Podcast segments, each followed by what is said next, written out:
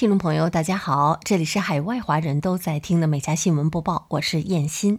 今天是北京时间七月十二号，北美当地时间七月十一号。首先来到今天的新闻头条。当地时间七月十一号，七十岁的维珍银河创始人布兰森搭乘的 VSS Unity 飞船成功着陆。布兰森在飞船着陆时拍手庆祝。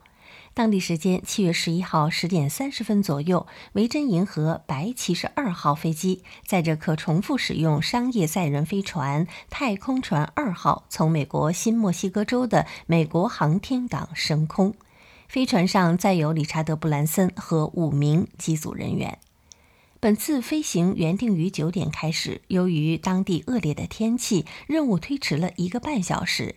从起飞到着陆，总共将持续九十分钟，其中失重阶段持续四分钟。这艘载有六名乘客的太空船被称为“太空船二号”，把乘客带到五十英里高度。这个高度被美国联邦航空管理局认证为太空的边缘。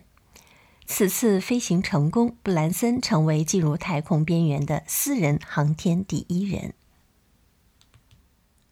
好，进入今天的焦点新闻：亨特·拜登目前已经成为全职艺术家，正在筹备私人展览，每幅画售价最高可达五十万美元，买家信息则对外保密。该情况随即引发了外界的质疑。曾担任奥巴马政府道德主管的沃尔特·肖伯指出，亨特·拜登虚高的作品价格与对金主的匿名安排，可能会让有影响力的人向拜登家族输送利益。这种想法是可耻的。总统乔·拜登应该制止这样的行为。白宫新闻发言人珍·普萨基近日对此回应表示：“亨特·拜登有追求艺术事业的权利。我认为，让一个我们不认识、亨特·拜登也不认识的匿名人士产生影响是十分困难的。”在丈夫家中遇刺身亡，自己也身受重伤之后，海地总统。莫伊兹的夫人马蒂娜·莫伊兹昨天在其推特的账户上以音频的形式发布了声明。报道称，这是她在刺杀事件后首次发“我活下来了，感谢上帝，我还活着，但我失去了我的丈夫若弗内尔·莫伊兹”。马蒂娜·莫伊兹在这段长两分二十秒的音频消息中说：“我们不能让他的血白流。”马蒂娜还承诺，在不久之后会在脸书上与海地人直接交流。我绝不会抛弃你们。美国内布拉斯加州的亨利·多尔利动物园。一名过夜露营游客日前醒来，发现一只蝙蝠在他的头顶上飞来飞去。园方调查发现，有七只野生的小棕蝠进入园区，其中一只确认感染狂犬病毒。这种蝙蝠常见于内布拉斯加州，感染狂犬病毒并不罕见。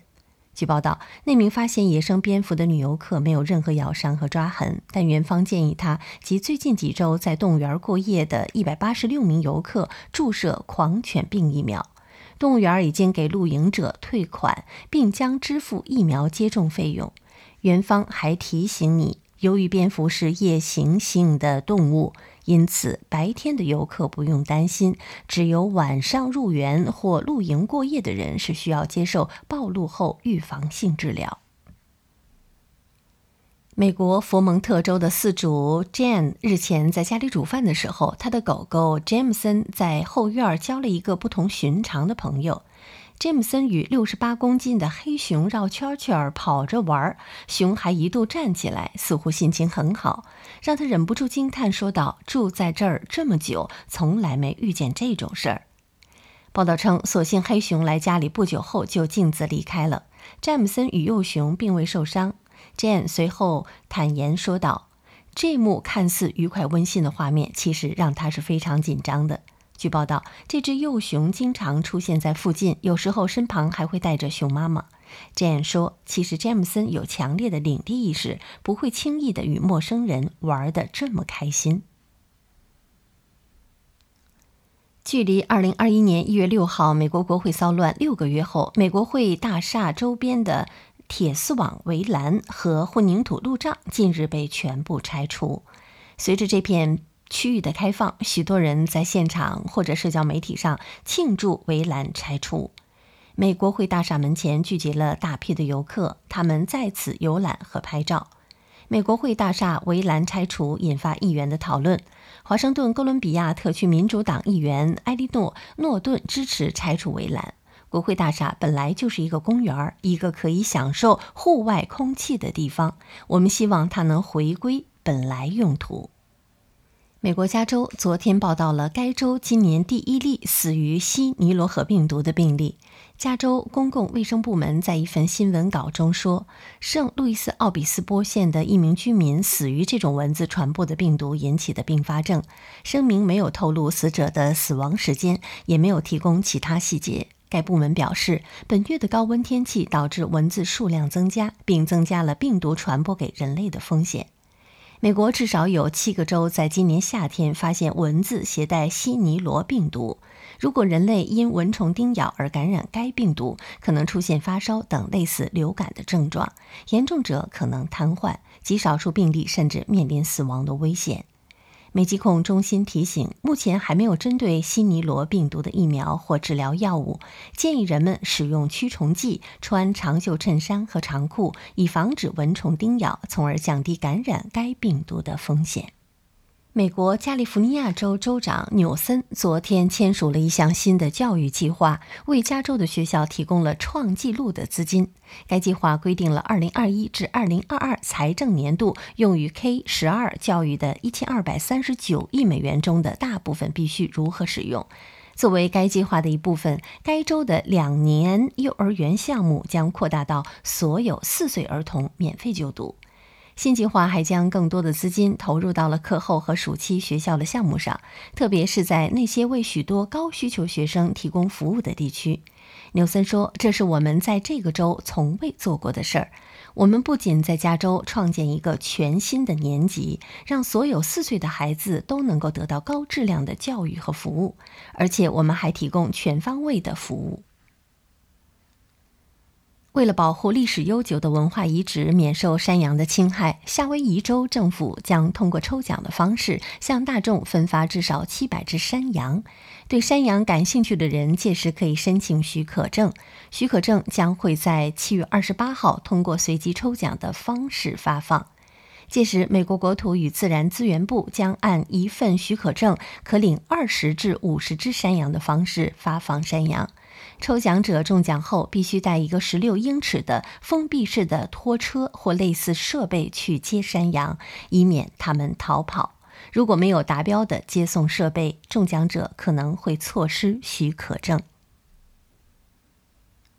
美国弗吉尼亚州夏洛茨维尔市十号移除了位于市中心的美国内战时期南方著名将领罗伯特·李的骑马雕像。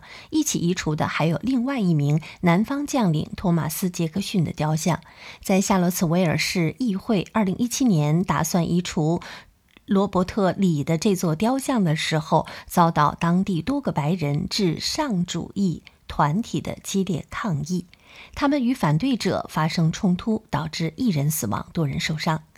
昨天早上，在罗伯特·里的铜像被移除前，夏洛茨威尔首位黑人女市长尼库亚·沃克向聚集在那里的人群发表讲话。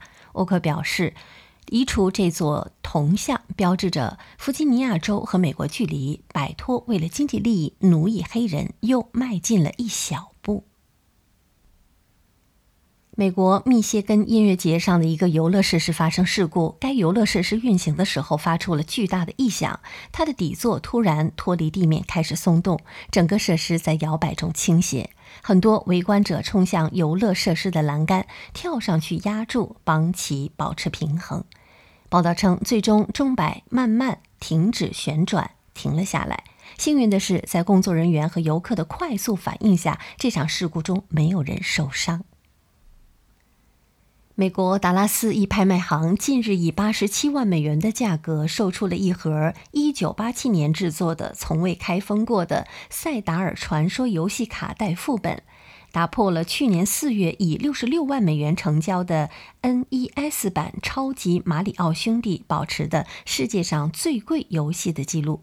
塞尔达传说是由任天堂公司于1986年2月21号在旗下游戏机平台上发行的一款电子游戏。